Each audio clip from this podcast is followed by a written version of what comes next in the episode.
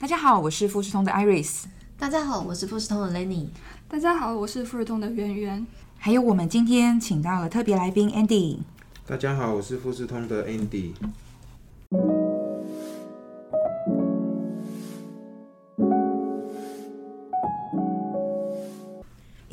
你刚刚有没有收到安否确认的新通知啊？有哎，这个是因应新型冠状病毒，公司每周一都会透过 App 或 Email 发送的员工身体健康确认通知。大家就像在填问卷一样，简单回答几个问题，包括你有没有发烧、呼吸道症状或肌肉酸痛等等。而且如果你没有及时回信，它会持续寄通知提醒你，希望你赶快回复它。哇，一键回答的简易功能，让同仁只要接到通知就能迅速轻松的回复。还记得公司在二零二零年初的时候，突然公告请大家下载安否确认的 App，同事们议论纷纷，很怕被窃取什么资讯，或是觉得麻烦不想下载。后来疫情爆发后，顺势成为防灾必备神器，随时随地都能快速回复。能不能请演员跟我们听众说明一下，安否确认到底是一个什么样的解决方案呢？当然没问题。这个安否确认解决方案是源于日本。大家都知道，日本经常发生地震、海啸等自然灾害。如何在灾害发生后迅速、准确确认员工和资产的安全，快速恢复体制，是作为企业持续营运中最重要的一环。所以，二零零四年，富士通开发了能迅速、确实进行安全确认的紧急联络安否确认解决方案。帮助企业的持续营运。后来经过持续的精进与开发各种功能，现在这个解决方案能够应用于灾后和日常，通常有四大场景。现在来为大家一一介绍。第一个场景就是刚讲的地震和台风等天灾发生的时候，确认员工是否有安全的避难。其实台湾位于欧亚大陆板块与菲律宾板块的交界处，是个很容易发生地震的地带。所以也会非常需要使用这套解决方案的。第二个应用场景是用在发生传染病爆发的时候，定期掌握员工的健康状况是每个企业都想做到的。我想这是二零二零全世界最有感的大事件，也因此开启了在家工作的新常态。透过安否确认简单的问题，帮助企业做到员工的自主健康管理。若发现安全疑虑，管理者也能快速向公司发出指示，做出对应。第三个应用场景是作为企业发布资讯的工具，像是大型会议通知、意见征集、社内宣导事宜等等。最后一项是当发生紧急的系统故障时，能够快速联络确认安全及交修。哇，除了能在这么多场景运用，如何毫无延迟的发送讯息也是很重要的一环。假设发生大地震时，大家都会焦急的联络家人朋友，导致网络和电话的线路拥塞。富士通总是比别人用心，也想到了这一点。能不能请 Nanny 跟我们介绍安抚确认解决方案的各种收发与回复方式呢？没问题。这个系统呢，采用了手机 App 和电子邮件两个管道向使用者发送讯息。发信方式主要有手动发信功能和预约发信。像是疫情的关系，我们设定了每周一自动发送讯息。以确认同仁的身体健康状态。针对员工，我们提供了四种回答方式，包括 App 回答、网页版回答、Email 回答和自主回答。所以就不用担心通讯线路拥塞，因为不管何时何地使用什么装置，都有多种方式能够回复。不仅如此，我们还设计了自动重发的功能。当使用者没有注意到通知或忘记回复时，系统会持续提醒，就像闹钟一样，提醒数次之后才会停止。哇，这样就不会忘记回复了耶！诶那我们还想问一下圆圆，目前是否有成功的案例可以跟大家分享吗？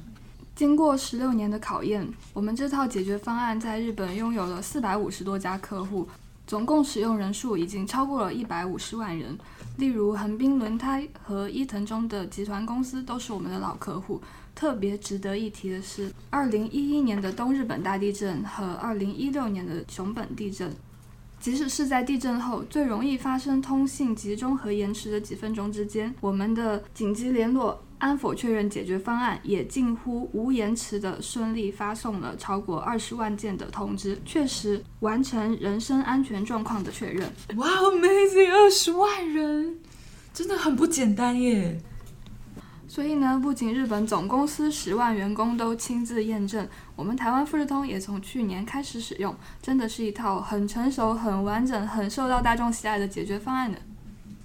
那这里我们就请实际使用这套解决方案的人力资源主管 Andy 来分享台湾富士通的成功案例。好，那台湾富士通能够非常顺利的导入安否确认的解决方案，要特别感谢有口正董事长的引荐，还有行销处演员的专案管理，以及人力资源伙伴 Iris 诗婷协助翻译跟推动。因为台湾跟日本都处在天灾频繁的地理位置，所以一开始我们的计划是希望运用在台风、地震等天灾，或者是公安意外的安全回报跟灾情的掌握。那推动的过程有一个比较特殊的因素，是由于二零二零年突然爆发 COVID-19 新冠肺炎，所以我们就把安否确认应用到对同仁的健康情形、活动的路径、接触对象，还有个人海外旅行的掌握。那因为公司对疫情的掌握需要非常密切的关注，所以我们就从一周一次到一周数次不等，来定期发送通知，请同仁进行回报。那运用这个疫情来借力使力，所以我们养成跟深化了同仁的使用习惯。从一开始前三小时的答复率大约八十几个 percent，提升到后来都接近百分之百。我们现在连新进人员也必须在到职的第一天，就在 HR 的协助之下下载安否确认的 App 开始使用。所以如果只是单纯的应用在偶尔发生的天灾或意外，同仁的使用习惯可能不会这么快的养成。那现在我们不只将安否确认使用在天灾、疫情的安全回报跟健康的掌握，也运用于需要全员参与的意见调查或政策的宣导。安否确认确实是一个非常好用的人力资源 IT 工具。新进同仁在第一天就有 HR 协助下载，真的是很贴心诶。那么台湾富士通在社内推动这个方案时，有没有遇到什么样的困难呢？好的，由于安否确认在台湾是一项新的工具，同仁不是很习惯要下载工作用的 App，加上是日文的使用界面，日方提供的原版使用说明比较详尽，所以我们制作了比较简单扼要的使用说明，而且花了不少时间向同仁推广如何下载跟操作，这个都是在导入的初步阶段比较辛苦的地方。还有另外，在管理者收到同仁的回复之后，要定期的去呃后台下载分析报表，根据同仁的回复情形、反映的内容来采取必要的应应对策。所以对管理者、使用者双方来说，彼此都需要建立长期的使用习惯。也因此，安否确认这项解决方案可以协助公司来落实重视安全跟健康的企业文化。想必从今年初推动安否确认到现在，也累积了不少能够参考的数据。这样对于日后的企业营运一定很有帮助吧？这么好用的系统，目前台湾市场似乎还没有，未来是否有机会开发中文版本推广到台湾呢？如 Andy 所介绍，因为这套产品一开始没有中文，文字画面都是日文，所以真的无法向很多的客户做正式的介绍。所以我们就先向日商客户进行介绍。如果客户有兴趣，就请他来进行试用，并给予我们反馈。因为系统语言的这个限制，我们真的在推广的时候遇到了很多的困难。但是这里有一个很好的消息要告诉大家，那就是经过半年的努力，我们的中文版系统已经开发完成了。是的。繁体中文版系统已经完成，所以接下来希望有机会推广给更多的台湾客户。在全球疫情尚未结束的情况下，使用这套系统确认员工健康状态是一个很好的运用。之外，像刚刚圆圆介绍的，这套系统也能应用在其他情况，例如社内活动的通知、员工意见的调查、统计，都能方便且迅速地达成目的。对于管理部门来说，可以省去很多准备步骤；对员工来说呢，也不用透过填写档案回馈来做统计。所以真的是很推荐各企业采用这套系统来提升内部作业的意愿与效率。